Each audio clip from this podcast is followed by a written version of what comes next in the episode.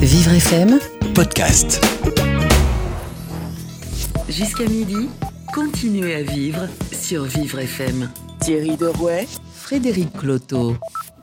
Bonjour, merci de votre fidélité à cette émission spéciale quotidienne de- en direct et à distance, euh, préparée par toute la rédaction de, de Vivre FM évidemment, et puis préparée en particulier aujourd'hui avec Thierry Derouet, notre rédacteur en chef. Bonjour Thierry. Bonjour Frédéric. Alors je dis euh, en particulier parce que vous êtes un aficionados de la technologie. et Aujourd'hui, c'est ce dont on va parler, et notamment cette fameuse application Stop Covid, parce que plein de, pas mal de questions se posent autour de cette, euh, cette application et de sa mise en- en service. Effectivement, l'application Stop Covid est destinée à rassurer les Français à l'occasion du déconfinement pour prévenir les personnes entrées en contact avec une personne contaminée.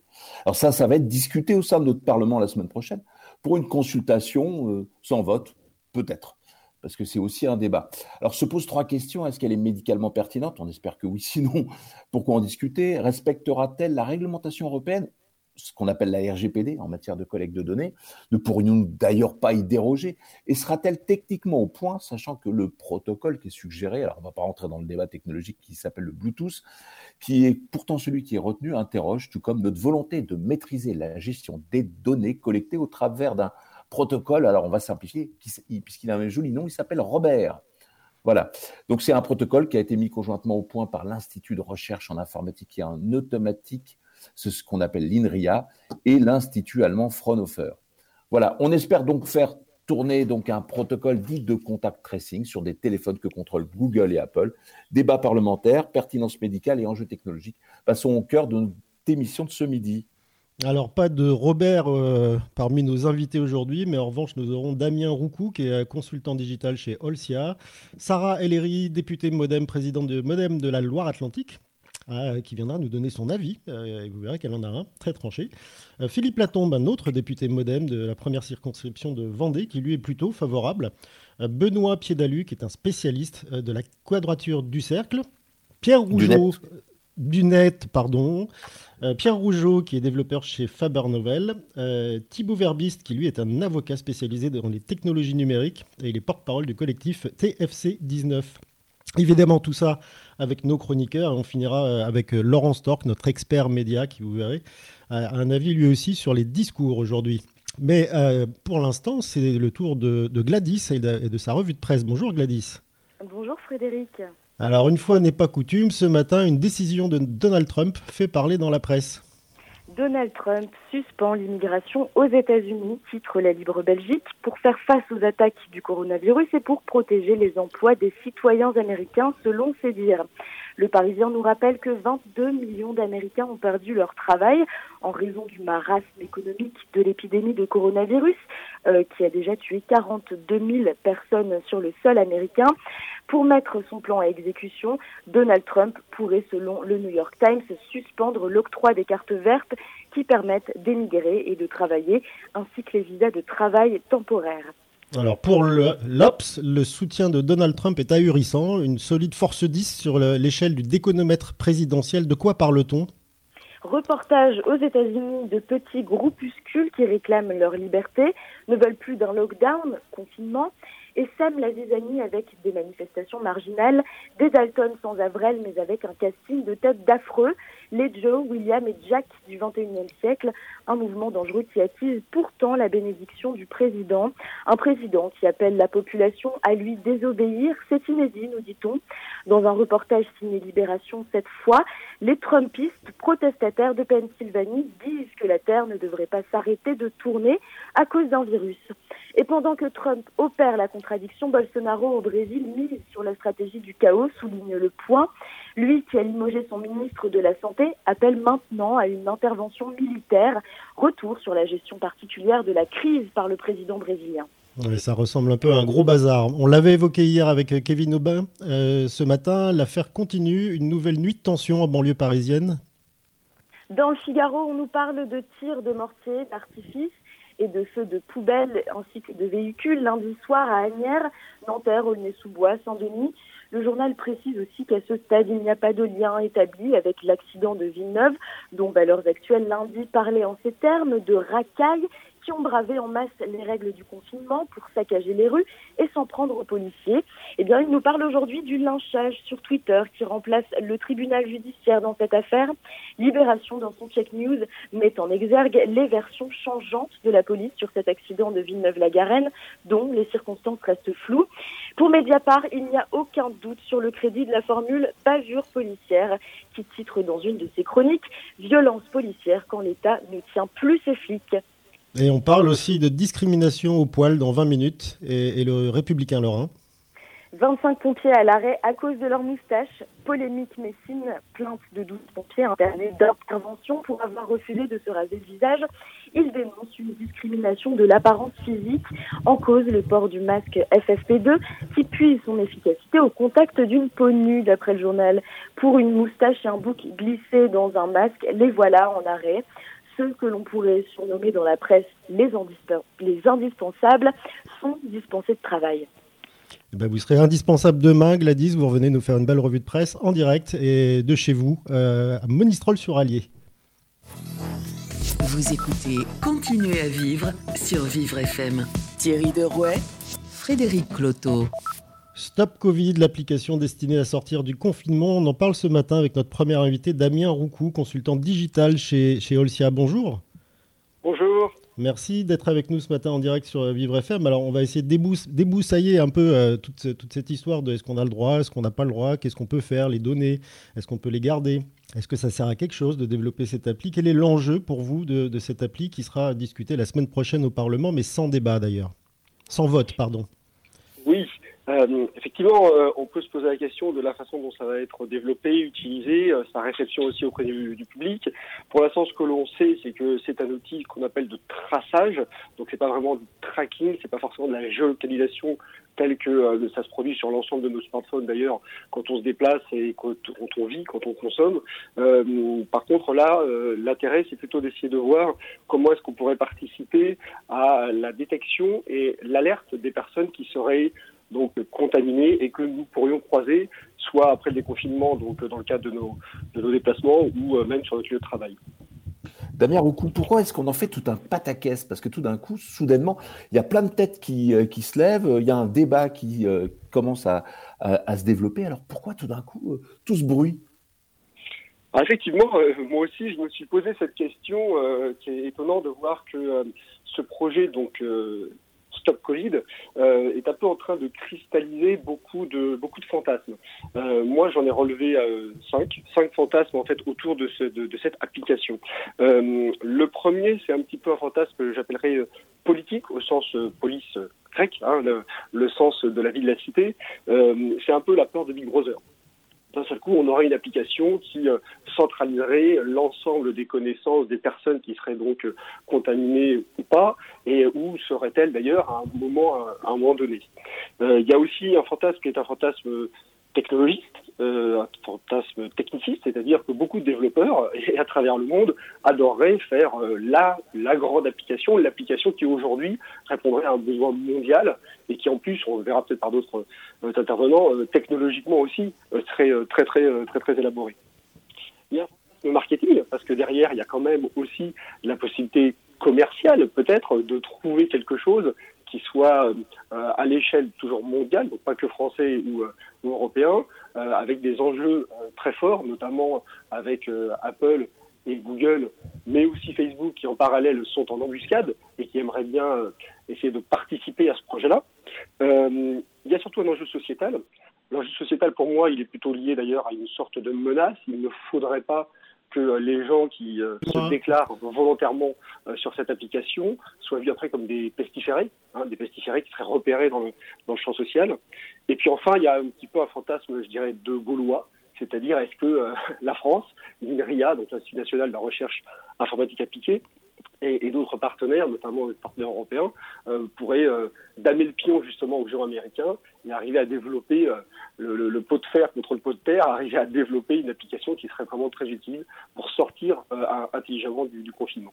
Alors Damien Roucou, on a malheureusement loupé le quatrième fantasme parce qu'il y a une, une petite coupure téléphonique, mais vous parlez de ces fantasmes alors que cette appli, c'est déjà une réalité dans pas mal de pays. Donc pourquoi on se pose, nous, autant de questions alors qu'elle est déjà active dans certains endroits? Alors peut-être parce que ça réveille effectivement donc euh, ces peurs, mais c'est aussi parce que notre culture euh, latine n'est pas forcément basée euh, sur ce principe-là. D'ailleurs, on peut voir que dans cette application, enfin ces formes d'application qui sont connues plutôt en Asie, Corée du Sud ou, Singapour, le résultat n'est pas forcément d'ailleurs au, rendez-vous, puisque sur Singapour, on n'a que seulement entre guillemets 20% de la population qui l'a téléchargé, donc ce qui n'est pas non plus suffisant pour pouvoir répondre à la totalité du tracking des, des personnes qui seraient infectées. Et puis en Corée du Sud, alors là, il faut voir que derrière euh, cette application, qui est beaucoup plus massivement utilisée, il y a aussi beaucoup de personnes qui euh, continuent à téléphoner, à poser des questions directes, naturelles, à l'ancienne, des questionnaires à mano, pour pouvoir directement suivre des personnes infectées. Et nous, effectivement, peut-être... Mais Damien Roucou, on va, on va donc orchestrer une sorte de débat parlementaire euh, la semaine prochaine. Mais est-ce que euh, tous les intervenants ont bien compris tous ces enjeux? Est-ce que est-ce qu'on n'est pas en train de se faire un monstre de quelque chose qui, au final, va accoucher d'une fourmi? Parce que j'ai même pas envie de dire une souris.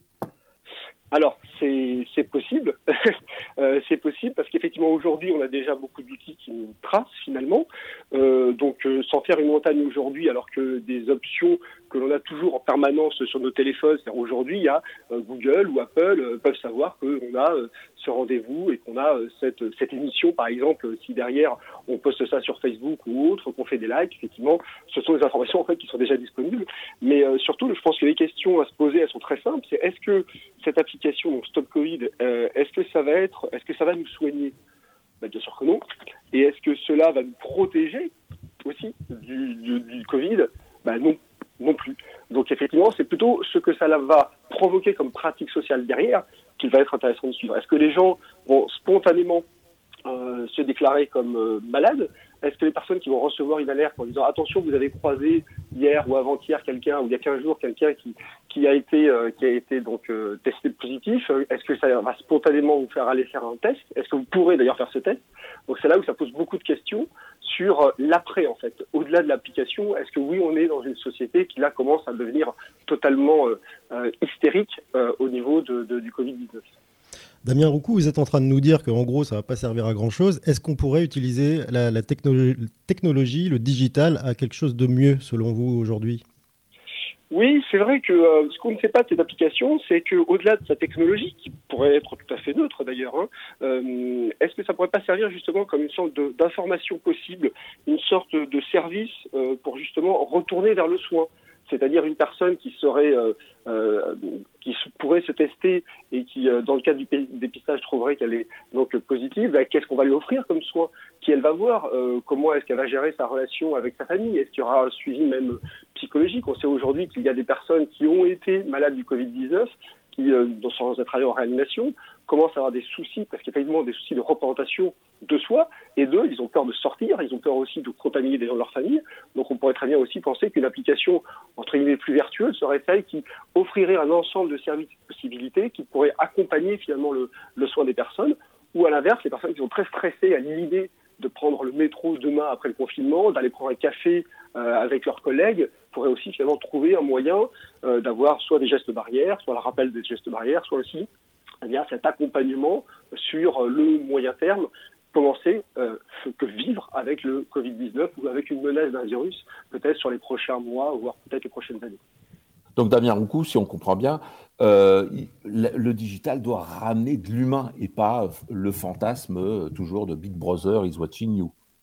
Exactement. Si le digital ramène des relations humaines, et c'est un peu ce qu'on voit tous quand on télétravaille aujourd'hui, on est un petit peu euh, aussi fatigué de ces outils digitaux d'une certaine façon, qui sont, des outils, mais effectivement à la fin, et surtout quand on est en face d'une pandémie, et surtout quand il y a après des réactions qui sont des réactions sociales qui peuvent être un peu euh, hystérisées, euh, ben, il faut revenir et remettre l'humain au centre.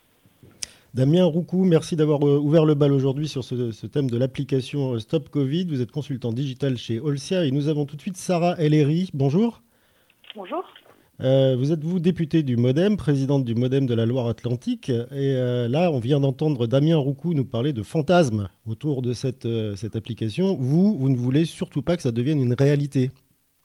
Moi, effectivement, je suis. Euh, comment dire C'est pas que je ne veux pas que ce soit une réalité, c'est le fantasme qui m'inquiète. On a bien vu que ce fantasme nourrit des tensions, des polémiques, et qu'au lieu de se focaliser et de mettre toute notre énergie sur le plan de déconfinement, sur le déploiement des tests massifs, sur comment on va vivre demain avec ce virus encore un certain temps, eh bien, nous avons ouvert dans notre pays un débat philosophique, mais qui est historique, hein, euh, et qui est totalement historique, qui dit, euh, grosso modo, est-ce qu'il y a à choisir entre liberté et sécurité et à quel point? Moi, ce que je vois, et de manière assez concrète et, et assez basique, j'ai envie de dire, c'est pragmatiquement, est-ce que oui ou non c'est utile? Moi, je vois que dans notre pays, on a une fracture numérique. On a 25% de notre population qui n'a pas de smartphone que ce débat, il agite aujourd'hui une sphère euh, politique. C'est légitime, ok, il y, a un, il y a un débat à avoir. Mais est-ce qu'on doit focaliser toute notre énergie sur ce débat? Moi, je ne crois pas. Je ne crois pas, puisque les personnes les plus vulnérables, en réalité, sont celles qui sont le moins bien équipées. Quels sont les risques autour de ce sujet, euh, autour de, de l'appli Il y en a un certain nombre. Et en même temps, j'ai envie de dire, est-ce que c'est, est-ce que c'est si effectivement ça reste sur la base du volontariat, que c'est anonyme, que euh, aucune utilisation de la donnée sera faite, bon, bah, c'est un outil parmi d'autres. Est-ce qu'on a besoin d'autant se focaliser dessus? Je ne suis pas sûre, encore une fois. Moi, j'ai pas envie qu'on passe à côté de la préparation et du plan de déconfinement parce que nous nous focalisons. Euh, vous, avez parlé de fourmis et de pour pas parler de souris. Euh, eh bien, c'est pareil. Moi, je veux pas qu'on focalise à essayer de zoomer sur la fourmi et laisser passer les souris. Sarah El Aïris, effectivement, une application, euh, c'est peut-être un peu euh, énorme comme débat parlementaire, ou en tout cas sur les moyens technologiques, mais il y a quand même quelque chose derrière. C'est, on a toujours le sentiment que nous autres Français, alors qu'on a un peu foiré l'histoire des masques, euh, les tests, n'en parlons pas, qu'on essaie de se rattraper et de rattraper le coup avec cette application. Et c'est là où il ne faut pas se tromper. En fait, il n'y a pas de coup à rattraper. est-ce que tout a été parfait? La réponse est non. Est-ce que quelqu'un pouvait imaginer que la pandémie euh, serait autant déstabilisante? La réponse est non, et c'est pour ça qu'il euh, faut ne pas louper ce plan de déconfinement. Comment on va accompagner notre, notre pays, en fait, à en sortir? Et c'est là où je reviens à deux sujets, moi, qui sont hyper importants pour moi. Est-ce que cette application, elle respecte ou pas le droit commun? C'est ça, en fait, ma, en tant que législateur, c'est ma responsabilité de vérifier ça. À cette question, très simple, la réponse est oui. Est-ce que ça respecte les règles RGPD La réponse est oui. Est-ce que c'est euh, le, débat, euh, est-ce que tracking ou tracing, bon, euh, ça c'est pour moi un débat sémantique. Comme ça respecte le droit commun, est-ce que j'ai besoin de mettre plus d'énergie que de raison? La réponse est non. Moi, ce que je ne veux pas, c'est qu'on ne perd, on ne loue pas le coche. Quand je vois certains, un certain nombre de mes collègues souhaiter un vote, je veux dire, mais pourquoi pas? Il n'y a pas de, je veux dire, il faut, il faut pas passer plus d'énergie à dire est-ce qu'il faut un vote ou il ne faut pas de vote? Il y a un nombre de collègues qui souhaitent débattre et avoir un vote. Eh bien, faisons-le. N'est pas, pas si catastrophique que ça. Par contre, n'oublions pas que ce n'est qu'une mini-pierre. Moi, ce qui m'inquiète, c'est l'efficacité de cette application proportionnellement à l'énergie qu'on est en train de mettre dedans. pour, vous, pour vous, Sarah, Sarah c'est un peu l'arbre qui cache la forêt, c'est-à-dire qu'en attendant, on n'a toujours pas les masques, on n'a pas les surblouses, on n'a pas tout l'essentiel en fait pour se déconfiner euh, dans des conditions sanitaires euh, optimales. Eh bien oui, pour moi, le sujet initial, le sujet principal, c'est comment on va accompagner le nombre de matériel nécessaire, le nombre de tests nécessaires, que surtout demain, il n'y ait pas de conditionnement d'accès aux, tests euh, à cause ou grâce à l'application. Ça, c'est une ligne qu'il ne faut absolument pas dépasser. et il ne faut pas oublier que notre pays n'est pas égal face, face au numérique. Enfin, je veux dire, quand on sait que la population la plus fragile, la plus de 70 ans, et qu'elle n'a que 20% de taux d'équipement, bah, excusez-moi, euh, de l'énergie que j'ai envie de mettre plutôt aux côtés euh, des soignants, euh, des infirmiers ou même des entrepreneurs qui essayent de répondre aux besoins premiers. Oui, c'est un débat qui est important, mais ce n'est pas l'alpha et l'oméga du plan de déconfinement. Ça ne reste, pour moi, et ça ne restera qu'un outil, et ça doit le rester. En fait, moi, ma crainte, c'est qu'en essayant de focaliser sur un débat quasi philosophique, eh bien, on loupe la nécessité d'innover dans le, dans le bon sujet. La seule innovation qu'on doit avoir, elle est dans la recherche, elle est dans, la, dans le fait de trouver euh, des médicaments ou un vaccin, bon sang. C'est là le plus important. Votre expert l'a dit juste avant moi. L'objectif principal. Elle elle a, ce que vous êtes en train de nous dire, c'est que, en fin de compte, on a sans doute les meilleurs chercheurs, on a des grands philosophes, on a, on a des moyens incroyables, mais on, est quand même les as pour perdre du temps. Bah, disons qu'il y en a qui mettent beaucoup trop d'énergie à mon goût. Maintenant, euh, je n'ai pas de jugement à, apporter sur euh, l'énergie que, certains, certains y mettent. En tout cas, moi, je ne souhaite pas mettre mon énergie sur ce sujet-là pour une raison très simple, c'est que on va vivre avec ce virus encore un certain temps, que notre responsabilité, c'est de protéger les gens et de protéger tout le monde. Si demain, cette appli, elle n'est accessible qu'à 50% de la population ou à 40% de la population, eh bien, excusez-moi, je, considère que, OK, c'est peut-être une brique euh, dans, le, dans le plan global, mais ce n'est qu'une brique. Et on ne construit pas une maison entière avec une brique. Est-ce que, selon vous, Sarah El ce ne serait pas justement le, moment euh, d'équiper les gens les plus fragiles et, d'avoir des choses qui soient totalement accessibles pour, pour eux? Moi, je crois que les personnes les plus fragiles, c'est pas en leur euh, donnant ou leur imposant d'avoir un smartphone qu'on réussira à, réussira s'en sortir de cette crise. Moi, je crois fondamentalement que la réponse, elle passera par les outils de protection et par le nombre de tests et les éléments qui permettent de te soigner, c'est-à-dire un médicament, c'est-à-dire un protocole, euh, un, protocole permettant peut-être de la prévention, euh, l'application des gestes barrières, le fait que nos entreprises s'adaptent et laissent en place le télétravail tant qu'on n'a pas de solution euh, différente, les transformations, elles sont beaucoup plus profondes. Elles sont beaucoup plus profondes. Et vous vous rendez compte, là, actuellement, ça, fait, ça va faire quelques jours, que tous nos sujets sont sur est-ce que oui ou non les libertés fondamentales sont bousculées Et on revient à des débats qui sont historiques dans notre pays. Et oui, c'est important de protéger les libertés fondamentales, évidemment. Mais est-ce que ce n'est pas illusoire de considérer que les libertés fondamentales sont bousculées si l'application telle qu'elle est présentée, encore une fois, je mets du subjonctif et du conditionnel, mais telle qu'elle est présentée actuellement par le gouvernement, respecte notre droit commun. Vous avez déjà des échanges, parce qu'au-delà du débat qui est programmé la semaine prochaine, j'imagine que vous discutez avec, vos collègues députés. quelles sont les, tendances, les avis euh, que vous recueillez? Il, y a, il, y a, de tout. Vous savez, euh, il n'y a pas un parlementaire, en tout cas à ma connaissance, qui souhaite se priver d'un outil permettant d'accompagner le déconfinement. Aucun. Par contre, nous avons des parlementaires qui sont euh, extrêmement aguerris sur les questions euh, du numérique ou encore sur les libertés, euh, les libertés publiques et les libertés fondamentales et qui disent attention, il y a un risque, attention, il nous faut des garanties, il faut que les bases, je veux dire, l'architecture numérique qui est utilisée soit connue. Et tout ça, c'est des questions qui sont tout à fait légitimes. Alors on, aura un autre avis d'un autre député euh, dans quelques minutes à, l'antenne et en direct. Merci Sarah El d'avoir été avec nous ce matin en direct de, sur Vivre FM. Je rappelle que vous êtes député euh, du Modem et président du Modem de la Loire-Atlantique. Alerte coronavirus. Si vous avez de la toux et de la fièvre, vous êtes peut-être malade. Dans ce cas, restez chez vous. Limitez les contacts avec d'autres personnes. Appelez votre médecin. La maladie guérit en général en quelques jours avec du repos mais si les signes s'aggravent, que vous avez des difficultés importantes à respirer et que vous êtes essoufflé, appelez le 15 immédiatement. Plus d'informations sur gouvernement.fr. Ceci est un message du ministère chargé de la Santé et de Santé publique France. Jusqu'à midi, continuez à vivre sur Vivre FM. Thierry Derouet, Frédéric Cloteau. On retrouve maintenant Kevin Oba qui, comme tous les jours, fait un petit, euh, un petit tour du monde des réseaux sociaux. Bonjour Kevin Oba. Alors aujourd'hui, vous commencez par le Canada. C'est cela. Au Canada, un médecin qui transforme le parking d'un supermarché en salle de, sport. David Keegan était dans la file d'attente hein, pour accéder au magasin. Une file d'attente du fait de mesures de distanciation. Le rang avancé très longtemps très lentement. David s'est donc mis au centre du parking du supermarché. Il a commencé à faire des squats la foule a fait de même. Les clients reproduisaient les mêmes gestes euh, faits par le médecin comme s'ils étaient en plein cours de sport. Une vidéo montrant la scène a été regardée près de 400 000 fois. David Keegan a ensuite encouragé tous ses collègues médecins se trouvant dans une file d'attente similaire le supermarché à faire de même. Ça s'appelle le Lean Up Challenge. Eh ben, c'est ce qu'on devrait faire euh, tous les jours quand on va au supermarché. Alors sur Facebook, une vidéo montre un animal qu'on n'a pas l'habitude de croiser planer dans les rues désertes de l'Australie. C'est quoi ça?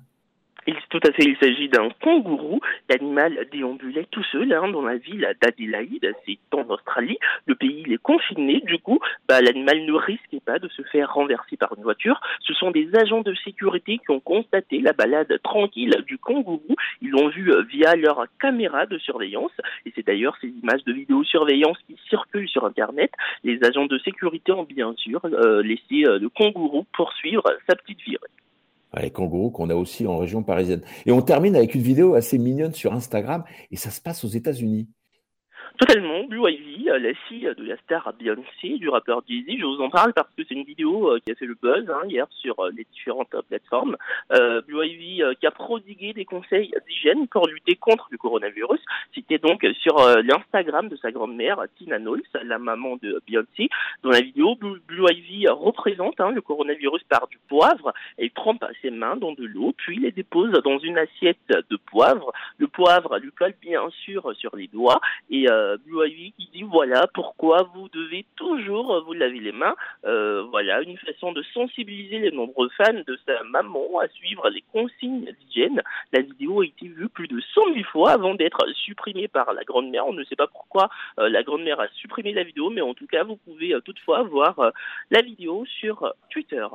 Voilà. Oh, c'est peut-être un peu de la sagesse de sa part. Merci Kevin Oma et on vous retrouve demain. Vous écoutez Continuez à vivre sur Vivre FM. Thierry Derouet, Frédéric Cloteau. Et vous pouvez retrouver l'intégralité de ces interviews, de ces chroniques et de l'émission euh, sur vivrefm.com en podcast et également sur le compte euh, Facebook de Vivre FM. L'application destinée à sortir du confinement Stop Covid, on en parle ce matin et nous avons un autre député, Philippe Latombe, député modem de la première circonscription de Vendée, est en ligne avec nous. Bonjour. Bonjour.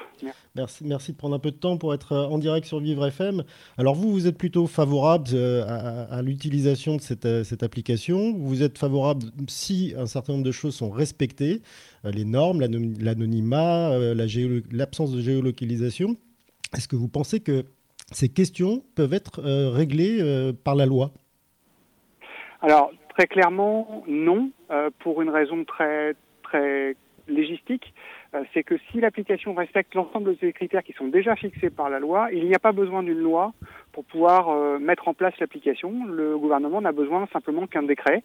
Et euh, je pense que c'est ce, vers quoi il s'achemine, puisque nous aurons à discuter au Parlement néanmoins de cette application le 28 mars, donc la semaine le 28 avril, pardon, la semaine prochaine, lors d'un débat sans vote. mais nous aurons à débattre du sujet. Alors Philippe Latombe, euh, on voit ça, que ça cristallise beaucoup d'énergie, hein, c'est ce qu'a rappelé euh, euh, tout à l'heure votre collègue, mais on se pose quand même une question, c'est pourquoi est-ce que le gouvernement français va essayer de s'attaquer à quelque chose qu'il ne maîtrise pas? Je m'explique, Google et Apple, visiblement, c'est pas eux qui maîtrisent la technologie. Alors, il y, a deux possibilités pour cette application-là, soit, soit une application qui est fabriquée par le privé et notamment par l'association assez surprenante de Google et d'Apple qui ont annoncé euh, travailler sur une application de ce type-là, ou une, application euh, étatique, ou en tout cas euh, sponsorisée par l'État, qui aurait le gros avantage selon moi, et c'est pour ça que je suis favorable à, Stop Covid, qui aurait l'avantage de disparaître définitivement après la crise sanitaire. Alors que si on avait une application faite par le privé, je pense que le privé aurait envie de rentabiliser les efforts et les investissements qu'il aurait fait, et donc pérenniserait l'application et la détournerait de son usage de crise sanitaire au départ pour en faire quelque chose d'autre et éventuellement la monétiser. L'avantage d'une application par l'État, c'est qu'on est sûr qu'elle s'arrêtera à la fin de la crise sanitaire et c'est surtout derrière la possibilité de la contrôler totalement, ce qui est le rôle des parlementaires, et d'être sûr qu'il n'y a aucune donnée personnelle qui ne soit utilisée par l'État à des fins autres que celles de simplement prévenir les gens s'ils ont été en contact avec une personne contaminée. Alors Philippe Platon, moi j'ai deux questions qui me viennent à l'esprit en vous écoutant. La première, c'est pourquoi avoir un débat euh, sans vote alors qu'on sait que l'application elle respectera des normes de, euh, confidentialité euh, parfaites? Pourquoi en parler? Ça sert à quoi? Pourquoi ne pas la lancer directement? Et puis la deuxième, c'est pourquoi en inventer une alors qu'il y en a déjà qui existent un peu partout? Alors, la, première réponse, c'est une volonté très claire du gouvernement que d'apporter de la transparence à cette application, d'apporter euh, dans le débat la possibilité d'exprimer les craintes et les limites qu'on peut qu'on peut apporter ou qu'on souhaite apporter à l'application. Pourquoi? Parce que si l'application peut avoir un effet et un effet positif, il faut que les Français soient rassurés quant à son usage et l'utilisent assez massivement. Certaines études disent qu'il faudrait de l'ordre de 70% des personnes qui l'utilisent. Euh, aujourd'hui, euh, un sondage de fin de semaine dernière disait que plutôt 62% des Français euh, y, étaient, y, étaient, favorables, donc on n'est pas forcément très loin de ce seuil-là. Si on les rassure pas et si on n'a pas un débat en toute transparence sur l'ensemble des critères qui seront pris en compte pour mettre en place l'application, on risque d'avoir une réticence à, à l'usage. Donc il est nécessaire d'avoir un débat. Et puis, on est sur quelque chose de nouveau.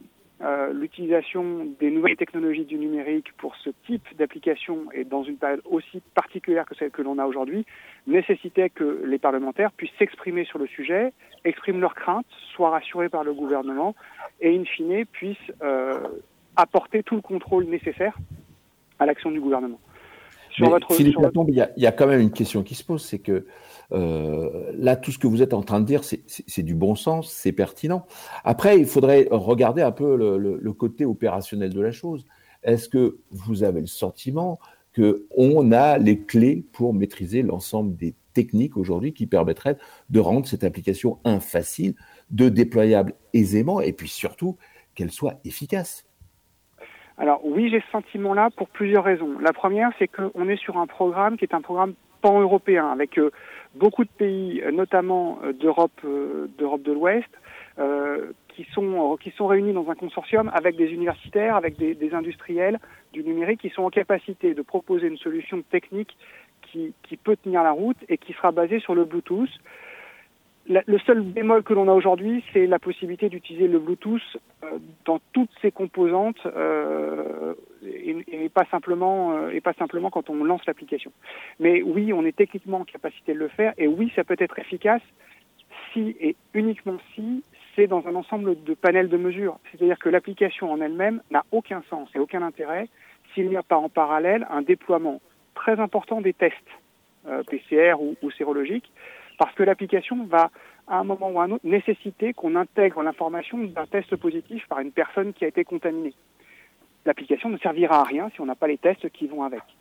C'est pas la panacée cette application. C'est simplement quelque chose qui nous permettrait d'éviter peut-être d'avoir une deuxième vague de contamination et qu'on se retrouve plutôt comme ça s'est passé au début de, la pandémie en France, c'est-à-dire avec des, le mot est pas beau, mais on n'a pas d'autre mot, que des clusters, des petits ensembles de personnes contaminées qu'on arrive à isoler individuellement pour éviter qu'elles en contaminent d'autres. C'est ça l'application Stop Covid. C'est du tracing. C'est juste pour remonter une chaîne de contamination pour essayer d'éviter de, des contaminations futures. Donc Philippe Baton, vous êtes plutôt d'accord avec Sarah El Airi qui nous disait que c'était un élément d'un dispositif qui doit comprendre beaucoup d'autres choses et vous précisiez d'ailleurs avec cette histoire de, de test. Est-ce que vous êtes aussi d'accord avec elle quand elle parle de, de l'accroissement des inégalités? Parce que les gens les plus fragiles et les plus démunis ne sont pas ceux qui sont le, plus équipés ou le plus à même d'utiliser euh, une technologie digitale. Alors oui, je suis d'accord avec elle dans le sens où effectivement ce n'est ce n'est pas la panacée, c'est une des une des solutions, mais pas la seule, et il faut que ça soit dans un ensemble de mesures. Sur le deuxième point, je diffère un tout petit peu de, de Sarah que je connais bien et, et elle le sait, euh, c'est que euh, le gouvernement réfléchit aussi à pouvoir mettre à disposition des personnes qui sont éloignées du numérique des petits boîtiers Bluetooth de la taille d'un briquet, quelque chose de, ce, de cet ordre-là, qui permettrait de ne pas passer par les smartphones, mais qui aurait exactement la même, la même utilité. Et ces, ces, ces, boîtiers pourraient être distribués aux personnes qui ne sont pas équipées de smartphones, qui sont loin du numérique euh, ou qui n'ont pas d'abonnement euh, avec des, des, téléphones portables sur, sur de l'internet. Et ça, ça permettrait de, de, combler une partie de la fracture de la fracture numérique, sachant que euh, il faut qu'on soit, qu'on soit assez pragmatique. Euh, le virus circulera d'autant plus vite qu'on est en zone euh, urbaine assez dense. Et c'est plutôt dans ces zones-là que les gens sont équipés en smartphone et avec des abonnements, euh, des abonnements Internet. Donc, oui, il peut y avoir des problèmes de fracture. Il va falloir qu'on qu travaille dessus. La, partie du boîtier euh, individuel est une, une des solutions. Mais là encore, euh, c'est pas la panacée. Il faudra que ça aille de pair de toute façon avec une augmentation très significative du nombre de tests et euh, la possibilité de confiner individuellement les gens pour leur permettre de ne pas contaminer leur entourage ou les personnes avec qui ils travaillent. et puis tout ça, devra, tout ça devra sûrement aller, aller vite aussi. Merci Philippe Latombe, député modem de la première circonscription de Vendée, de nous avoir donné votre avis sur cette application Stop Covid. Tout de suite, nous avons Benoît Piedalu de la Quadrature du Net, je ne me trompe pas cette fois-ci. Bonjour. Oui, bonjour. Merci d'être avec nous. Alors vous, vous êtes un, un expert de ces, de ces questions-là. Et pour vous, cette application, euh, c'est plutôt un cache-misère pour l'instant? C'est ça. Cette application euh, aujourd'hui est présentée comme une comme une, une, sorte de solution. Alors vous disiez avec votre invité précédent, Philippe Latombe, euh, que c'était une partie euh, de l'offre technologique pour lutter contre le contre le, coronavirus, enfin de l'offre technologique, de l'offre de, de solutions euh, pour lutter contre le, le, le coronavirus. en fait, pour nous, c'est un peu l'éléphant au milieu de la pièce, c'est-à-dire c'est un, un, élément qui pose énormément de problèmes. Euh, que ce soit, comme vous disiez, hein, la fracture numérique, alors qui va aller acheter euh, des, euh, des, des, outils, des bracelets, comme on, on parle en, Italie, de, de, poser aux personnes âgées qui n'ont pas de, de smartphone, imposer aux gens qui, qui ont des téléphones mobiles, mais pas des smartphones aussi, de s'équiper. Enfin, qui va mettre ça en place? Le suivi des populations, c'est un très mauvais message. Allez dire, oui, donnez votre, donnez vos informations, vos déplacements, les gens que vous croisez, etc., etc. Ça va permettre d'aider à la lutte contre euh, ce type de choses. Et demain, ce sera quoi? Ce sera euh, la lutte contre le terrorisme. Ça sera, euh, voilà, c'est quand même des messages extrêmement anxiogènes et, et problématiques à faire passer dans la population, comme quoi une, ce, ce type d'application peut servir à lutter contre ce type de problème. Et en, en effet, on disait, c'est un outil parmi d'autres, mais en fait, il faut vraiment regarder les autres outils dont la médecine dispose, c'est-à-dire des hôpitaux, des hôpitaux partout, pas quelques hôpitaux à droite à gauche qui sont très très vite surchargés, euh, suffisamment de lits euh, d'hôpital, euh, de réanimation, suffisamment de, Benoît de disponibles. Le, sujet aussi, c'est voilà, on parle de, on est content, on maîtrise la technologie, on veut utiliser le Bluetooth parce que personne visiblement ne sait comment ça fonctionne. Alors ça vous inquiète pas que tout le monde du jour au lendemain devienne des spécialistes du Bluetooth sans savoir exactement comment ça marche? Bah si, enfin c'est assez. Alors nous on a été très surpris hein, que euh, le, le, débat du coronavirus arrive sur les plates-bandes du numérique, euh, mais clairement euh, c'est nous c'est ce qu'on appelle du solutionnisme technologique, c'est-à-dire tout d'un coup on a un problème politique et on va répondre par une solution technique. Alors en effet tout le monde se lance sur euh, sur le domaine technique en, en, devenant tout d'un coup spécialiste et en disant oui oui c'est la technologie qu'il nous faut. Rien n'a prouvé que cette technologie pouvait vraiment répondre à la question. Hein. On sait que le Bluetooth c'est clairement pas la panacée, il est pas fait pour mesurer des distances. Euh, il peut aller en terrain libre jusqu'à 30 mètres. Euh, généralement jusqu'à 10 mètres, donc vous pouvez capter vos voisins à travers le mur. Donc on va dire que tous vos voisins au-dessus, en dessous, à côté euh, sont potentiellement, potentiellement contaminés par vous. Enfin, ça pose de toute façon techniquement énormément de problèmes. Euh, et, euh, et, donc on va se retrouver avec plein de faux positifs, plein de faux négatifs. On va, euh, les faux négatifs, ça veut dire que vous êtes contaminé par des gens, mais comme l'application ne vous prévient pas que vous avez été contaminé parce qu'elle n'a pas capté suffisamment, c'est quelqu'un que vous avez croisé rapidement euh, mais qui vous a touché dessus. Donc vous êtes contaminé, mais l'application, elle, elle, a considéré que euh, le, le, le, temps que vous avez passé à côté de cette personne n'était pas suffisant pour vous considérer contaminé. Donc elle, elle n'y dit rien. Donc vous vous dites ouais, bah, c'est bon, c'est bon, tout va bien, vous continuez à vivre, euh, à aller voir des gens et tout en vous disant non contaminé, et puis en fait vous l'êtes. Euh, donc en fait, ces technologies sont absolument pas fiables et on essaye de leur faire dire tout et n'importe quoi c'est un classique hein, de, du solutionnisme technologique, c'est-à-dire qu'on va essayer de répondre à des questions politiques euh, de délinquance, de, euh, euh, voilà, de, de, de, problèmes, de problèmes de sécurité, euh, avec des solutions techniques, c'est-à-dire mettre des caméras partout, euh, faire de la proposer de la reconnaissance faciale, hein, des, c'est des sujets qu'on a eu à traiter récemment, en disant ça va régler le problème, faites-nous confiance. Bah non, non, cette technologie ne va pas nous aider à lutter contre le coronavirus. Il faut arrêter de croire de croire ça. Singapour, par exemple, euh, a mis très très tôt cette application en place, euh, est désigné comme l'exemple à suivre euh, sur sur ces technologies de, de tracing. et en réalité, alors qu'elle a une population qui est quand même plutôt à même de, de, de comprendre toutes ces technologies-là, tous ces outils-là, euh, on n'a que 16% de la population qui l'a installé, et même sur les personnes qui ont installé l'application, le gouvernement a lui-même avoué qu'il n'avait été euh, capable, même avec plusieurs milliers de personnes euh, à réanalyser les données, de remonter qu'à 50% des contacts. C'est-à-dire qu'une personne sur deux qui a l'application, on est capable de comprendre qui lui a passé le virus. Donc en fait, l'outil est très problématique sur le plan des, des libertés fondamentales, mais en plus est totalement inefficace techniquement. Donc pour nous, en effet, c'est pas une bonne solution. Benoît Piédalu, on, on, comprend bien que pour vous, c'est, enfin, pourquoi maintenant vous dites que c'est, un cache-misère? Au moins, c'est, très clair, c'est pas une solution. Euh, par contre, quand on se dit qu'on va la mettre en place, pourquoi ne pas utiliser euh, des choses qui existent déjà? Pourquoi être en train de réfléchir et de, euh, à une version française? Euh, bah c'est à peu près les mêmes technologies hein, qui ont été mises en place dans les autres pays. C'est aussi du Bluetooth, c'est euh, euh, des systèmes qui permettent de, de, de limiter euh, l'impact d'un serveur centralisé. Enfin, euh, c'est déjà des, des, choses qui ont été mises en place ailleurs. Donc en fait, c'est pas alors il y a, y a, un certain nombre d'entreprises qui font, qui travaillent dans leur coin. Surtout, c'est ça le problème. C'est-à-dire qu'aujourd'hui, on a plein de boîtes qui profitent de cet appel d'air pour dire oui, moi aussi j'ai une solution, je vais vous proposer quelque chose. et puis, et puis il y a différentes, différents groupes qui travaillent sur sur des propositions, sur des offres, alors qui fonctionnent. on a le, le PEP-PP là, qui qui était un groupe européen qui travaillait sur ces solutions-là, qui disait bah, on va faire un consortium européen pour proposer une solution globale, euh, puisque les gens vont aussi traverser les frontières au déconfinement, donc il va falloir suivre ça euh, à travers les frontières. Et en fait, on voit que euh, tout un tas de groupes de, de travail quittent, euh, quittent cette, euh, cette plateforme de, de, travail européen parce qu'elle pose des problèmes, elle est en train de changer. voilà, donc il y a des problèmes politiques aussi qui sont qui sont posés derrière, des problèmes de marketing Orange se met en avant en disant euh, oui nous on travaille sur quelque chose et tout. Donc en fait ils se font euh, ils se vantent euh, de pouvoir mettre ça en avant et, et ils font beaucoup pour pour leur nom surtout. C'est pour dire oui, nous, nous travaillons, regardez, nous participons à ça. Et en fait, c'est pas du tout la bonne solution. C'est pas comme ça qu'il faudrait faire. Euh, la, la, la, lutte contre une, une, pandémie de ce type, c'est pas, euh, c'est pas euh, avancer son nom, faire du marketing.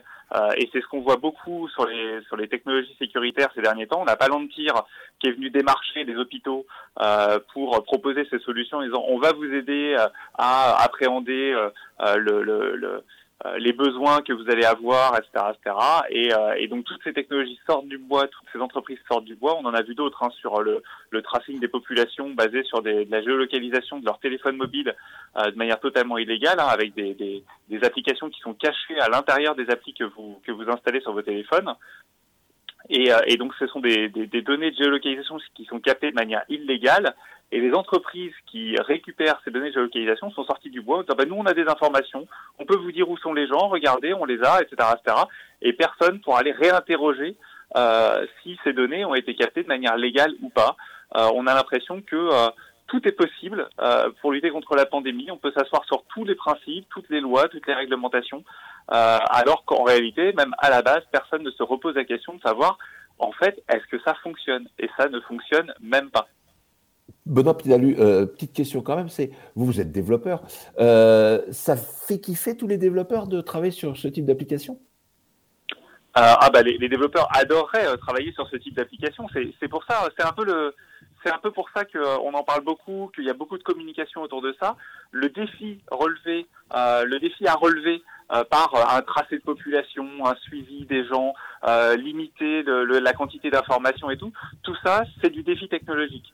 Donc on comprend très bien hein, que euh, toutes ces entreprises, tous les développeurs qui veulent participer, qui sont prêts à passer du temps euh, sur sur ces sur cette sur ce sujet-là, sont prêts à, à, mettre énormément de temps, même gracieusement, pour faire du développement sur ce type d'outils, parce que c'est un un défi extrêmement intéressant techniquement. Le Alors problème... justement, justement, Benoît Piedalu, euh, vous avez un avis très tranché sur ce qu'il ne faut pas faire euh, et l'inutilité de, de, de, cette appli telle qu'elle est conçue. Est-ce que vous avez un avis euh, tranché aussi sur ce qu'il faudrait faire? Comment utiliser la, cette, cette, technologie ou une autre technologie pour vraiment appuyer des démarches de déconfinement?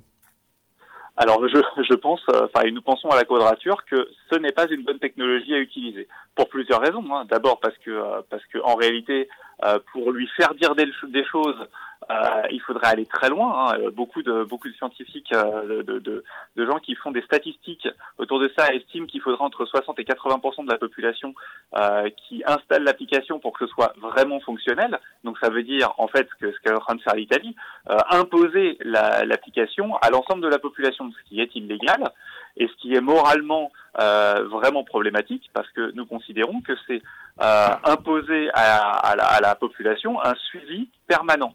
Et on ne sait pas ce qui restera demain après la pandémie euh, de ce type de technologie mise en place dans, dans, la population. Donc on pense, nous, que ce n'est pas une bonne technologie à mettre en place euh, dans le cadre d'un déconfinement, euh, d'une lutte contre la pandémie, euh, même si demain on dit ah ouais il faut avoir en avance ce type de technologie disponible. Non, ce n'est pas la bonne technologie. Il faut que les que, que nos impôts servent à avoir euh, une recherche qui travaille sur, ces, sur ce, ce, type de pandémie, sur ce type de virus.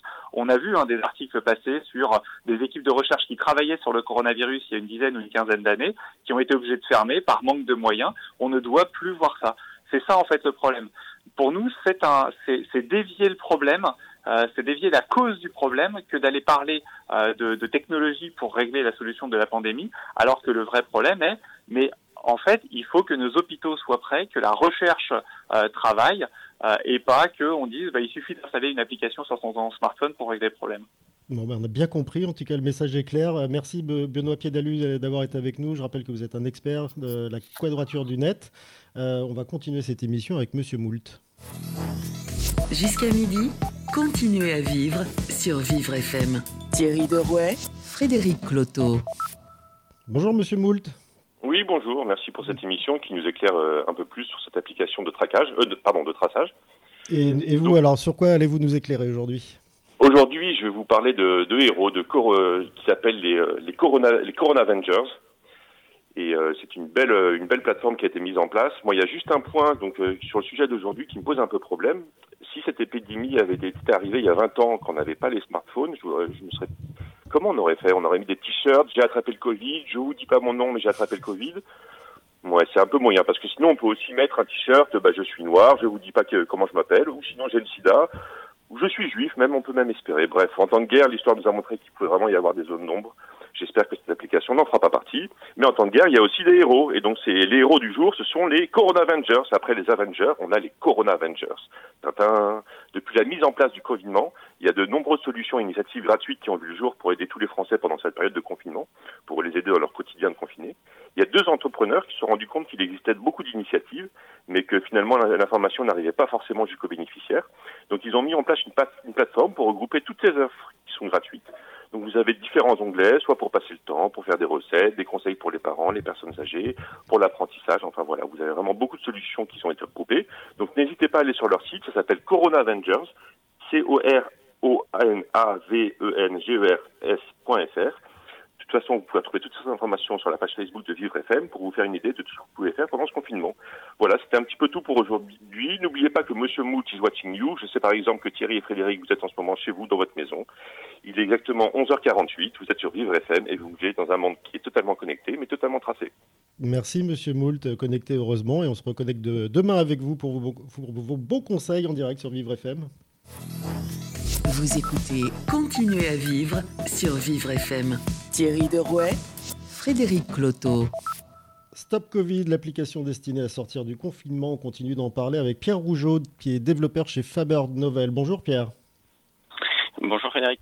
Merci d'être à l'antenne en direct avec nous ce matin. Alors, on, vous avez sûrement entendu les, avis des uns et des autres euh, sur, cette, euh, sur cette application, et notamment le, dernier de Benoît Piedalu, qui dit qu'en gros, ça ne sert à rien euh, d'utiliser du, digital aujourd'hui pour régler des, problèmes qui, qui, ne peuvent pas l'être par le digital. Vous, vous partagez cette, cet avis? Alors, très honnêtement, non. En fait, je pense que pour être très concret, il faut se mettre dans la peau d'un citoyen qui installerait l'application Stop Covid.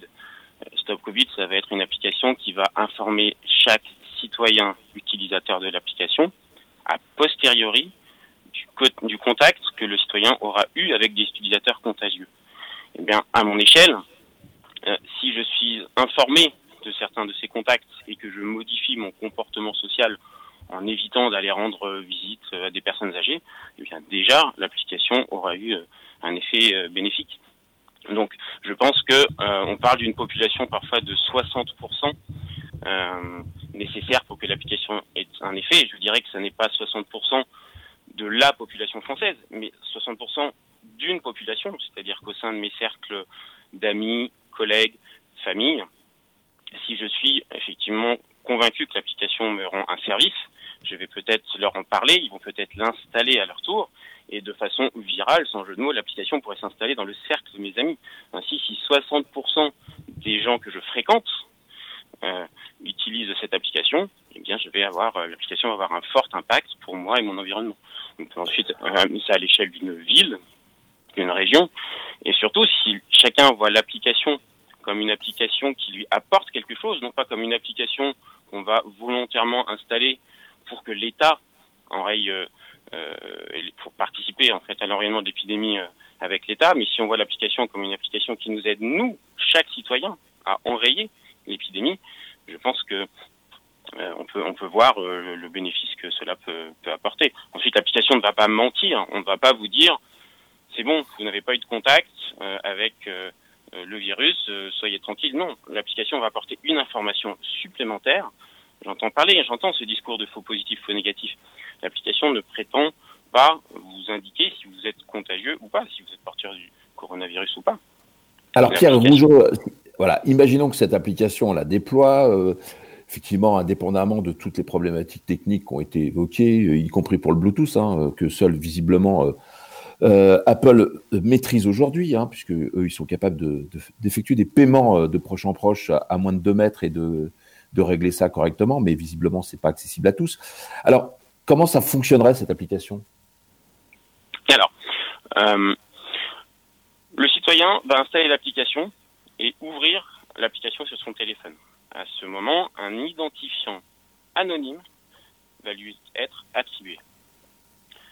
Le citoyen va ensuite euh, mettre le téléphone dans sa poche, fermer l'application, et les jours qui suivent, il va croiser d'autres utilisateurs de cette application, pareil, avec leur téléphone dans leur poche. Les téléphones vont échanger euh, leurs identifiants anonymes. Ensuite, chaque téléphone va aussi enregistrer, garder un journal de tous les identifiants anonymes qu'il aura croisés. Quelques jours plus tard, un citoyen est positif au coronavirus. Il ouvre l'application et il indique dans l'application qu'il est effectivement contaminé depuis trois jours. Je parle ici d'une version simple qui n'est pas exactement Stop Covid, mais c'est pour décrire le principe de contact tracing. Que va faire l'application? Elle va envoyer à tous les utilisateurs de l'application cette information, tel identifiant anonyme et l'identifiant d'une personne contaminante depuis trois jours. Chaque téléphone va, dans son journal, vérifier si cet identifiant il est présent depuis trois jours ou non. Ainsi, en cas de présence de cet identifiant, l'application va alerter son utilisateur, l'application va l'informer. Alors je veux juste spécifier plus précisément ce qu'on entend par identifiant anonyme, c'est important, euh, autour de tous les débats, quand on pense à tous les débats qui ont lieu en ce moment.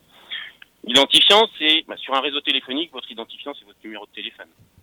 Sur le réseau géographique, votre identifiant, c'est votre adresse postale. Ces identifiants, ils sont anonymes d'abord, jusqu'au jour où vous communiquez à vos proches votre numéro de téléphone ou votre adresse. Eh bien, dans le cas d'une application basée sur du contact tracing, cet identifiant ne sera jamais lié à votre identité. Il reste totalement anonyme. Euh, on, va rajouter sur ensuite l'application euh, de contact tracing une brique de sécurité énorme. Vraiment, ce que je décrivais ici, quelque chose de très simpliste, juste pour expliquer en quoi consiste euh, le contact tracing. Mais Pierre Rougeau, euh, pourquoi on met autant de temps d'abord à se la tête pour savoir euh, s'il faut la faire, pas la faire, comment la faire, cette appli, euh, alors que les technos, elles existent, elles sont déjà maîtrisées depuis plusieurs dizaines d'années parfois, notamment chez, chez vous, Faber Novel. pourquoi pourquoi on, est, on est encore en phase de, on va dire de, de, planter la graine pour voir si elle va pousser? Alors, c'est vrai que nous avons développé très tôt et de manière spontanée en interne chez Faber Novel une application du nom de Unspread pour aider à notre échelle face à cette crise. Donc ce développement nous a permis de faire partie des acteurs qui ont contribué à la réflexion sur Stop Covid, aujourd'hui menée par une équipe restreinte euh, portée par l'INRIA. Euh, imaginez, vous êtes l'État, vous avez des dizaines, peut-être centaines de milliers de talents dans le pays susceptibles de faire émerger une solution numérique. Le contact tracing est une des solutions. Et vous devez organiser cela on peut comprendre qu'effectivement cela prend du temps à mettre en place et c'est à mon sens une des raisons pour laquelle euh, cela, cela prend du temps. On va capitaliser bien sûr sur l'existence, sur des choses qui se sont faites ailleurs. C'est pour ça que euh, une application à Singapour qui s'appelle Trace Together euh, a été utilisée comme base pour que l'Europe y réfléchisse, y sorte certaines informations, une partie de un peu de code informatique mise à disposition de, tous les pays en Europe. Tout ça, tout ça prend du temps. Pierre Rougeau, le, débat, c'est effectivement, c'est on a vu quand même les géants du numérique qui sont prêts, c'est-à-dire Google et Apple, à apporter leur contribution. Euh, on a l'INRIA qui a travaillé sur ce fameux protocole Robert, hein, charmant prénom. mais euh, Apple et Google, eux, ils ont leur propre solution que celle qu'on propose au travers de Robert. Donc, on, voit un petit peu le, débat kafkaïen, c'est que d'un côté, vous avez deux géants du numérique qui maîtrisent la technologie, qui sont prêts à apporter une solution, et de l'autre côté, on a effectivement l'INRIA. Il n'y a pas de doute qu'il y a beaucoup de talent, hein, mais euh, qui apporte une solution concurrente, mais elle qui serait plus perfectible si tentée, effectivement, cette application était efficace. Alors, je vais même aller un peu plus loin. Il faut savoir que euh, tous les développeurs au monde ne disposent pas de la même boîte à outils qu'Apple et Google maîtrisent leur matériel et leur logiciel. Donc, très franchement, je ne vois pas comment on peut faire aussi bien que Apple et Google. On ne peut pas avoir accès à certaines fonctionnalités matérielles du Bluetooth. Euh, ils, y accèdent et ils peuvent faire des choses qu'on ne peut pas forcément faire. Maintenant, Ce que vous dites, c'est qu'on est dépendant euh, de la Chine pour les masques et là, on est dépendant des géants du numérique euh, pour une collecte du digital et une analyse des données très fines, c'est ça? Oui, pour avoir quelque chose d'optimal maintenant avec ce que Apple et Google nous proposent, avec les outils de développement qu'on a, on peut quand même faire quelque chose. La preuve en est que des applications ont déjà vu le jour. Maintenant, pour faire aussi bien, pour euh, on ne peut pas faire aussi bien que être aussi euh, euh, précis et qu'ils peuvent l'être. Ça, c'est une certitude. Ensuite, il faut savoir que Apple et Google ont annoncé, donc ça n'est pas ça n'est pas une application qu'ils vont sortir.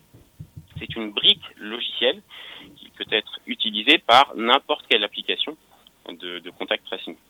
Et donc, euh, lorsque Apple et Google ont fait cette annonce, l'INRIA avait déjà fait certains choix, avait déjà progressé. Maintenant, il faut voir comment cela va évoluer. Euh, il n'est pas impossible qu'à un moment donné, un moment donné ou un autre, euh, des, choix évoluent. Et on peut tout à fait imaginer que, à un moment donné, une application de contact tracing choisisse d'utiliser les technologies d'Apple et Google. On verra ça plus tard, euh, quand euh, déjà euh, cette, application verra le jour. Merci Pierre Rougeau, développeur chez Faber Novel, de nous avoir éclairé sur la technique et le fonctionnement de cette application. Vous pouvez retrouver évidemment toutes ces interviews, ces informations sur vivefm.com en podcast et puis sur le compte Facebook de VivreFM. Tout de suite, nous, nous passons au cadre légal justement avec Thomas Verbiste. Bonjour. Bonjour. Alors Thomas, c'est mon cousin. Moi, c'est Thibaut. Pardon, Thibaut. Je suis désolé. Pardon, pardon. On a tellement d'invités que je me suis emmêlé les pinceaux. Donc Thibaut Verbis, vous êtes avocat spécialisé euh, dans les technologies numériques, le porte-parole du collectif TFC 19. Et justement, ce collectif euh, a euh, rédigé un, rapport qui sera sur la table des députés la semaine prochaine et qui servira de, base pour notamment réfléchir sur le, cadre légal de l'existence et du fonctionnement de cette application. Oui, absolument. Donc on a. Alors c'est un collectif qui ne regroupe pas que des juristes, mais également des ingénieurs et des économistes, et euh, qui sont tous volontaires. Euh, et nous avons planché sur un document euh, qui se veut une sorte de mode d'emploi, donc pas simplement une déclaration de principe, qui est utile, mais pas suffisant pour pouvoir guider ou aider ou inspirer les, les autorités dans, dans, la fabrication d'une solution qui soit à la fois efficace et qui soit effectivement conforme aux droits fondamentaux. Alors Thibaut Vermiste, euh, qui a un débat parlementaire, c'est normal, c'est courant, mais le débat parlementaire, il porte quand même sur quelque chose qui s'appelle, excusez-moi, l'article 9 de la RGPD, donc, euh, et euh, très précisément le cadre légal contraint, bah, il est très clairement écrit. Alors pourquoi est-ce qu'on est obligé de revenir dessus? Je ne comprends pas. Mais c'est, vous savez, moi je pense que, enfin nous pensons que euh, il y a euh, le besoin de respecter la loi, mais il y a surtout le besoin de prouver qu'on respecte la loi. Et que la difficulté est là. Euh, c'est que vous avez beau dire à la population que certains grands principes du RGPD vont être respectés, il subsistera ou il risque de subsister quand même un doute, une inquiétude euh, sur les conditions dans lesquelles cette solution va être mise en œuvre et sur la certitude qu'on peut avoir ces garanties, alors les garanties, on les connaît tous, hein, effectivement, comme vous dites, le RGPD, il est normalement relativement bien connu aujourd'hui, et, les principes, on les connaît, c'est, c'est la nécessité du consentement, ou à défaut d'une loi qui l'imposerait, mais ça fait un peu frémir quand même que ce soit une loi, donc on part sur le consentement, donc ne pas imposer euh, la solution, le fait que les données de préférence anonymisées, bien sûr, ne soient utilisées qu'à des fins euh, bien précises, que, en tout cas, le tout soit euh, anonymisé euh, après la fin de, à la fin de la gestion de crise euh, et euh, qu'il n'y a évidemment aucune utilisation pour d'autres finalités, etc. Les principes, on les connaît.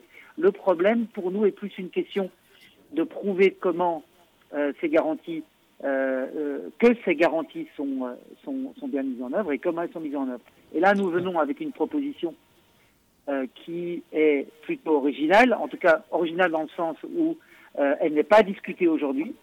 Nous proposons de coupler le système qui, est en train d'être mis en place, quel que soit ce système en réalité, de le coupler avec une blockchain publique. Hein, vous savez, blockchain, euh, pour ceux qui ne savent pas trop bien ce que c'est, c'est la technologie à la base de Bitcoin. Mais aujourd'hui, elle a beaucoup évolué, euh, cette technologie. Elle est très largement euh, disponible et il est aujourd'hui relativement facile. Quand je dis facile, ce sont des développements qui peuvent être faits Il y a beaucoup, beaucoup de compétences en France qui peuvent le faire et il y en a dans notre collectif qui se propose de le faire. C'est en fait de pouvoir contrôler tous les traitements qui sont faits, qu'ils soient anonymes ou pas, euh, par les autorités, autorités sanitaires à l'aide d'une blockchain publique qui serait comme un témoin, qui serait comme un notaire euh, de tous les traitements qui sont faits pour apporter et ça, de la et, confiance. Et ça, pour vous, Thibaut Verbiste, c'est euh, la garantie euh, de justement de l'après? La garantie que rien de, néfaste se passera après l'utilisation d'une appli euh, dans, le cadre de, la crise actuelle Parce que euh, Imaginez ça, c'est bien, mais comme vous dites, le mettre en application et trouver les, barrières euh, réelles, c'est peut-être plus compliqué. Mais aujourd'hui, alors je vais, mettre un peu les pieds dans le plat. Hein. Euh, c'est aujourd'hui le, le, débat se focalise beaucoup sur le Bluetooth. C'est, euh, et avec toutes les difficultés qui ont été euh, évoquées par le précédent intervenant euh, sur la dépendance technologique aux grands Apple, Google et, et, sur les difficultés d'implémentation de cette technologie. C'est pas si simple que ça. Et on a exclu peut-être un peu trop tôt le GPS. on a peur du GPS, de la géolocalisation, on a peur parce que par définition, ben, on identifie euh, plus facilement les gens et, on identifie surtout leurs déplacements. Donc on en a peur. Mais il nous semble que le, vrai débat n'est pas celui-là. Le débat est euh, euh, d'avoir une certitude que les garanties démocratiques, qui sont en gros celles du, GDPR, hein, qui sont des, garanties d'une saine démocratie, euh, que ces garanties, on soit sûr qu'elles soient respectées. Euh, et euh, quel que soit le système que vous allez utiliser, si c'est une boîte noire euh, pour la population, vous ne créerez pas la confiance. Et, donc notre proposition, qui est une proposition, croyez-moi, qui, qui est techniquement pas compliquée à mettre en place, qui est de, de, de, pouvoir tracer, donc c'est une question de traçabilité, tracer tous les traitements qui sont faits par les autorités sanitaires permettrait également qu'on puisse utiliser un système qui, lui, est beaucoup plus efficace, beaucoup plus efficace, qui a fait ses preuves, on l'utilise tous les jours, tout le temps, euh, qui est le GPS. Donc je mets les pieds dans le plat en disant ça, parce que euh, on, lit partout qu'il faut surtout pas utiliser la géolocalisation, le GPS, et qu'il faut utiliser le Bluetooth. On voit comment c'est compliqué, donc on risque de, de, de dans des discussions sans fin alors qu'il y a urgence. Et nous disons que, que, que le débat principal n'est pas là, et dans le fait d'apporter des garanties et de prouver que ces garanties seront respectées. Euh, et, l'une de ces premières garanties, bien sûr, c'est l'anonymisation à terme, à la fin de la gestion de crise, sûr et certain qu'on anonymise toutes ces données qui ne seront jamais utilisées pour quoi que ce soit d'autre. Et là, la seule manière de s'en assurer, c'est de créer une traçabilité de tout ce que l'État fait, de tout ce que les autorités sanitaires font. Il existe aujourd'hui une technologie qui est parfaite pour ça, qui est disponible, qui est même quasiment gratuite et qui s'appelle la blockchain. excusez Timo Verbius, parce que ce sont des termes qui sont effectivement un petit peu loin de l'habitude de nos auditeurs. Là, ce que vous êtes en train de nous dire, c'est que on peut utiliser des choses qui sont plus précises et euh, sortir d'un premier débat technologique parce que ça, on peut effectivement arriver avec de la géolocalisation d'avoir quelque chose de très très précis, sachant que c'est Google qui aujourd'hui est le roi de la géolocalisation. Euh, mais au travers de ce que vous appelez, vous, une blockchain, alors on va pas rentrer sur le débat de ce qu'est une blockchain, hein, je, pense très bien maîtriser le sujet, je pense que ça va faire peur très vite à nos auditeurs, mais vous êtes en train de dire que euh, on, on, pourrait effectivement déployer euh, le, fait d'avoir collecté des données sur des téléphones sur quelque chose qui serait répliqué sur tout un ensemble de serveurs pour être mis à disposition, mais excusez-moi, en, quoi ce serait mieux que de centraliser ça, je ne sais pas, comme ce qui a été suggéré préalablement alors, je, me suis probablement mal exprimé parce que, comme vous le disiez, c'est une discussion technique. C'est que ce qu'on met sur, sur la blockchain, c'est pas les données elles-mêmes. Ce sont des, empreintes euh, cryptographiques d'un d'un ensemble de données qui, elles, sont bien traitées par des serveurs centraux sous la responsabilité des autorités sanitaires ou en tout cas du gouvernement, d'autorités désignées.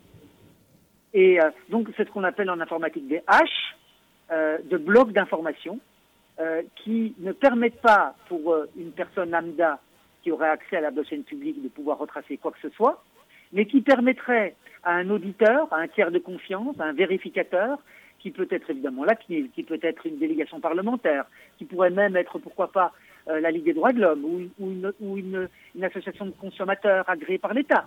Il, il y a pas mal de tiers de confiance qui pourront avoir accès aux ce qu'on appelle les logs, donc toutes les, toutes les, les, opérations informatiques euh, qu'ont entraîné ce traitement de données anonymisées ou pas euh, des citoyens, de comparer ces logs avec ce qui est imprimé sur la blockchain pour s'assurer que ce qui est audité est bien ce qui a été processé. Et euh, donc la blockchain... Thibaut Verbiest, ok, mais est-ce qu'on, à, vouloir perfectionner un dispositif, effectivement, je comprends bien ce que vous êtes en train de dire, mais est-ce qu'on n'en oublie pas l'objectif, c'est-à-dire l'efficacité, euh, plutôt que de se poser des questions existentielles sur est-ce qu'il faut ou pas déployer telle et telle technologie à la place de telle autre?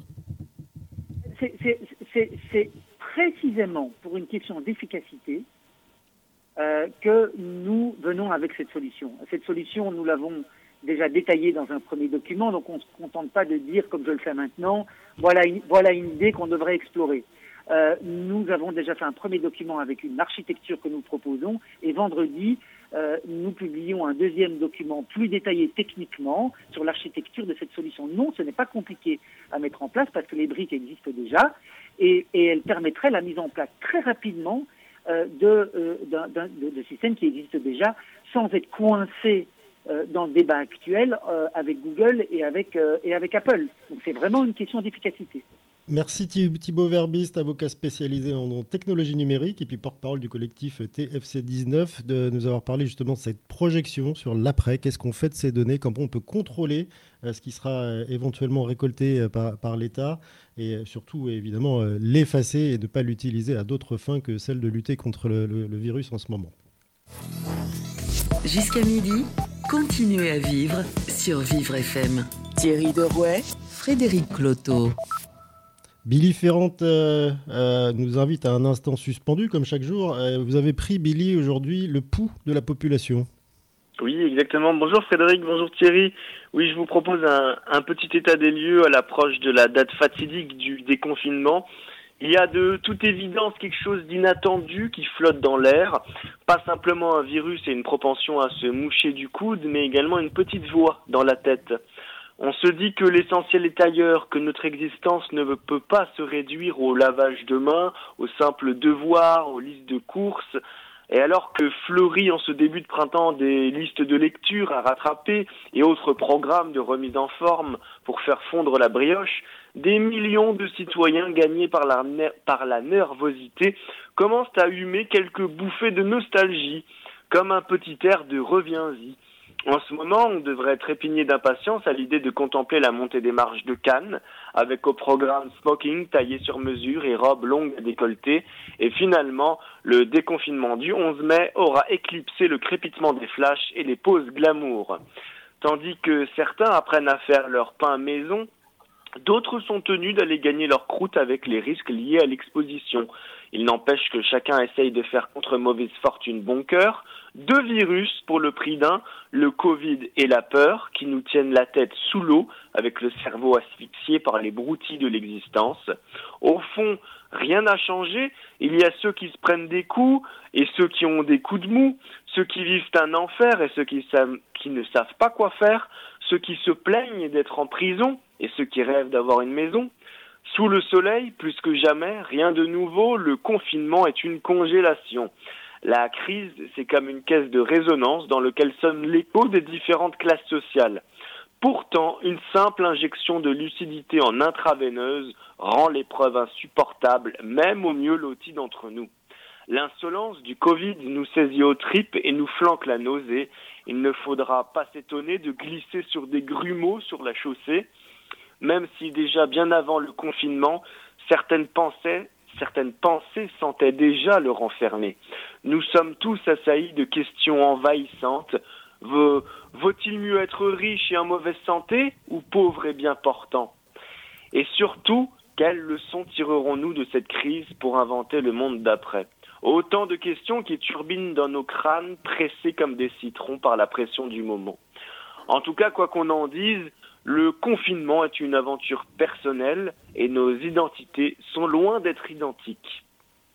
Eh bien, vos pensées ne sentent pas le renfermer, Billy Ferrand. Merci pour cet instant suspendu. Puis on vous retrouve demain en direct sur Vivre FM, à peu près à la même heure. Vous écoutez Continuez à vivre sur Vivre FM. Thierry Derouet, Frédéric Cloteau. Discours court ou discours long, c'est euh, l'analyse aujourd'hui de, notre spécialiste des médias, Laurent Stork, euh, qui nous invite à un plan média un peu particulier. Bonjour Laurent. Bonjour Frédéric. Alors, c'est eh les discours qui vous ont inspiré là. Bah, cette épidémie donne l'occasion à de nombreux dirigeants, à de nombreux responsables de faire des discours à la télé, mais avec un privilège rarissime sur toutes les chaînes à la fois. Alors ce souci de transparence serait louable si leur discours n'était pas aussi long. Moi, je pensais qu'un bon discours devait être court. D'ailleurs, je pensais même que c'était l'étymologie du mot discours. Dit court et pas dix long. Mais les discours rallongent en temps de crise, exactement comme la longueur des jupes. Alors en plus, le phénomène est encouragé par les chaînes de télé parce qu'elles n'ont plus grand-chose d'inédit à diffuser. Bah, D'ailleurs, moi j'ai revu, ou plutôt j'ai revécu, le match de foot France-Espagne, finale de la Coupe d'Europe 84. Mais quel suspense Mais j'avais beau savoir qu'on avait gagné, j'étais hyper stressé. Bah, surtout quand on s'est retrouvé à 10 joueurs suite à l'expulsion de l'Euro à la 85e minute. J'étais mort d'angoisse. Pire que si j'étais sorti sans ma dérogation. Bah, on ne sait jamais, moi je suis fan des visiteurs. D'ici à ce qu'il faille envoyer Griezmann et Mbappé dans le passé pour assurer la victoire, vous voyez pas le souci, quoi. Déjà qu'avec le coronavirus, on a des soucis. Alors au moins un discours, c'est de l'actualité chaude, c'est pas de l'actualité réchauffée. Mais en ce moment, les orateurs ont peu de choses à nous dire, bah, vu qu'ils savent pas grand-chose qu'on sait déjà. Alors ils le distillent lentement. Puis en plus, ils s'en foutent, ils sont diffusés sur toutes les chaînes à la fois. Ils sont inzappables, un rêve. Alors cette crise provoque des records historiques d'audience, mais franchement historiques.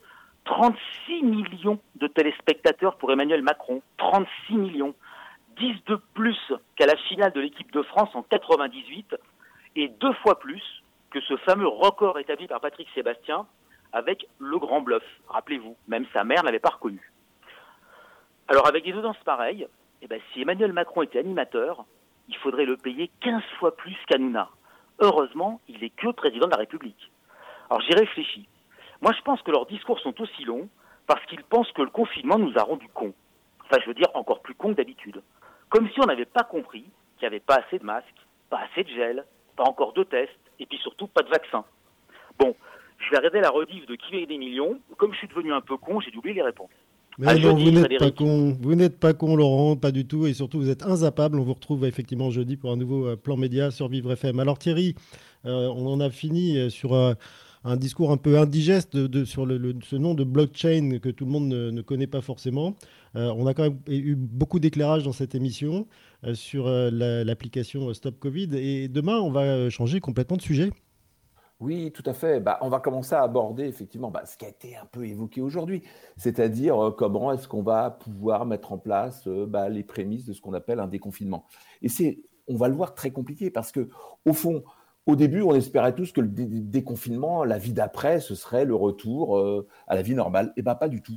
Là, il va falloir expliquer à tout le monde comment est-ce qu'on va vivre avec le Covid-19. Euh, et, là, euh, excusez-moi, mais c'est le drame. Et donc, on va essayer d'éclairer les uns et les autres avec bah, tous ceux qui interagissent et qui sont au plus proche du terrain, hein, entre les décideurs d'un côté et puis ceux bah, qui sont là pour essayer de bah, distribuer, par exemple, les masques. Oui, notamment euh, Valérie Pécresse qui ouvrira le, bal demain en direct avec nous, euh, présidente du Conseil régional d'Île-de-France. Nous aurons euh, également Jean-Marc Nicole qui est maire du Kremlin-Bicêtre, Stéphane Troussel, le président du Conseil départemental de Seine-Saint-Denis. Le PDG d'Atoll, et puis j'en passe et des meilleurs, parce qu'on continue de travailler sur Vivre FM. Toute l'équipe est, mobilisée pour essayer d'apporter le, meilleur contenu, les meilleurs interlocuteurs possibles. C'est ce qu'on fait tous les jours. Merci de nous être fidèles. Restez chez vous et rendez-vous demain à 11h pour continuer à vivre sur Vivre FM. Vivre FM, podcast.